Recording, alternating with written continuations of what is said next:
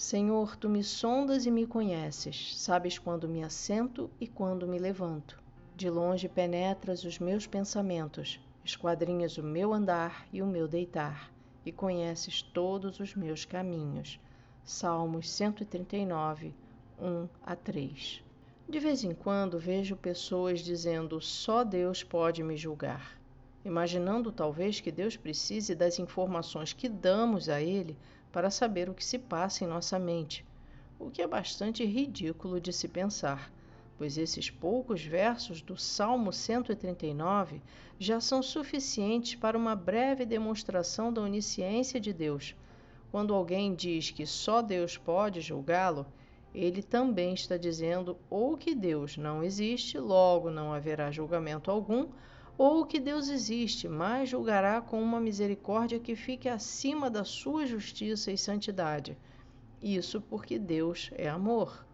Aliás, o Deus é amor sempre anda de mãos dadas na mente de quem pensa assim, com o só Deus pode me julgar. Para essas pessoas que acham pouco o fato de que só Deus pode julgá-las, o pastor Walter McAllister pergunta: E isso não te preocupa? Olhando para os versos do Salmo 139, podemos ver com mais detalhes a onisciência do Deus Todo-Poderoso. Primeiro, Deus nos sonda e nos conhece.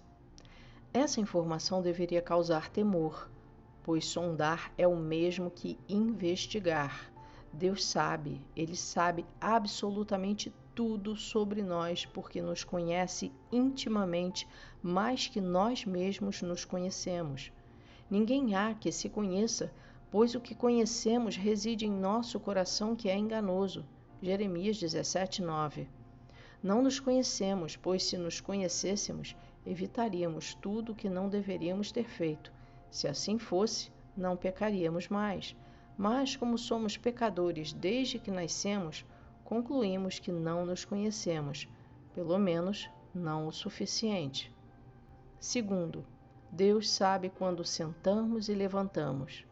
Ele vê o piedoso homem sentado no banco da igreja à mesa de jantar com sua família, mas também vê o pecador sentado à roda dos escarnecedores, passando o tempo em inutilidade, falando do que não convém e se alimentando do que ouve dos escarnecedores à sua volta. Deus sabe quando se perde tempo naquilo que não edifica e ainda pode destruir a si mesmo ou a outros. Ele chama de bem-aventurado o que tem o seu prazer na sua lei e nela medita de dia e de noite. Salmos 1, verso 2. Terceiro, Deus penetra em nossos pensamentos. Ele não só penetra nos pensamentos que já existem, como antecipa os que nós ainda vamos pensar e conhece cada um, sendo bons ou maus, sendo santos ou pecaminosos. Nossos pensamentos estão na mira de Deus, porque através deles somos capazes de cometer os piores pecados e ainda contaminar os outros com eles. Pois, abre aspas, o que contamina o homem não é o que entra na boca, mas o que sai da boca. Isso é o que contamina o homem. Fecha aspas. Mateus 15, 11. Ora, o que sai da boca provém do que formulamos em nossa mente e que conhecemos pelo nome de pensamentos. Hoje em dia, por exemplo, vemos inúmeras formas de pensar pecaminosas que têm contaminado a sociedade, levando milhares à perdição eterna.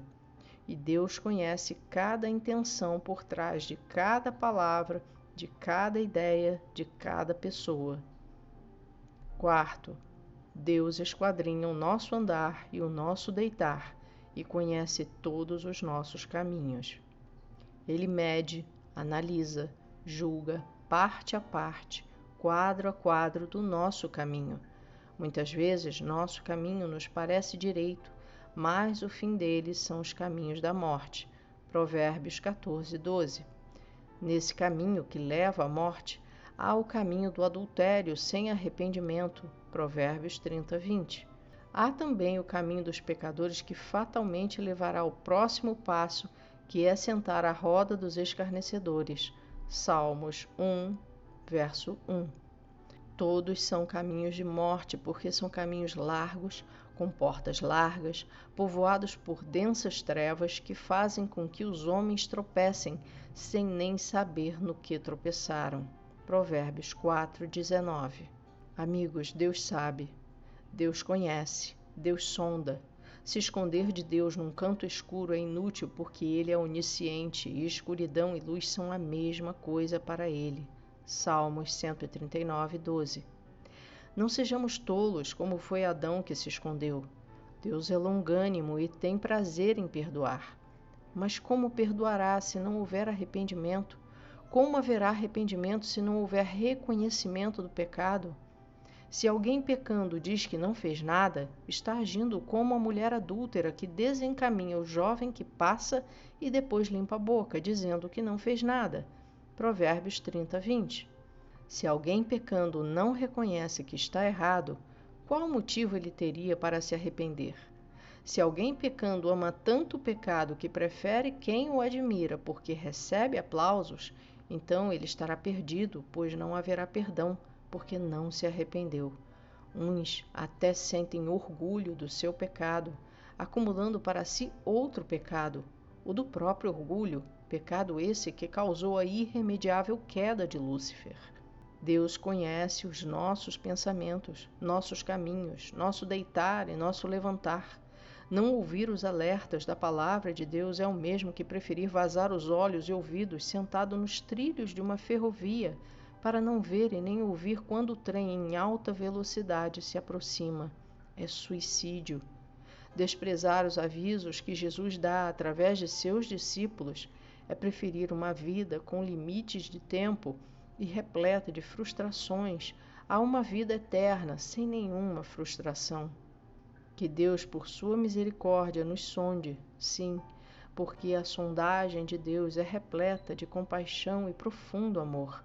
Ele nos levará por caminhos retos se assim pedirmos. O salmista termina o Salmo 139 fazendo essa súplica. Abre aspas. Sonda-me, ó Deus, e conhece o meu coração. Prova-me e conhece os meus pensamentos.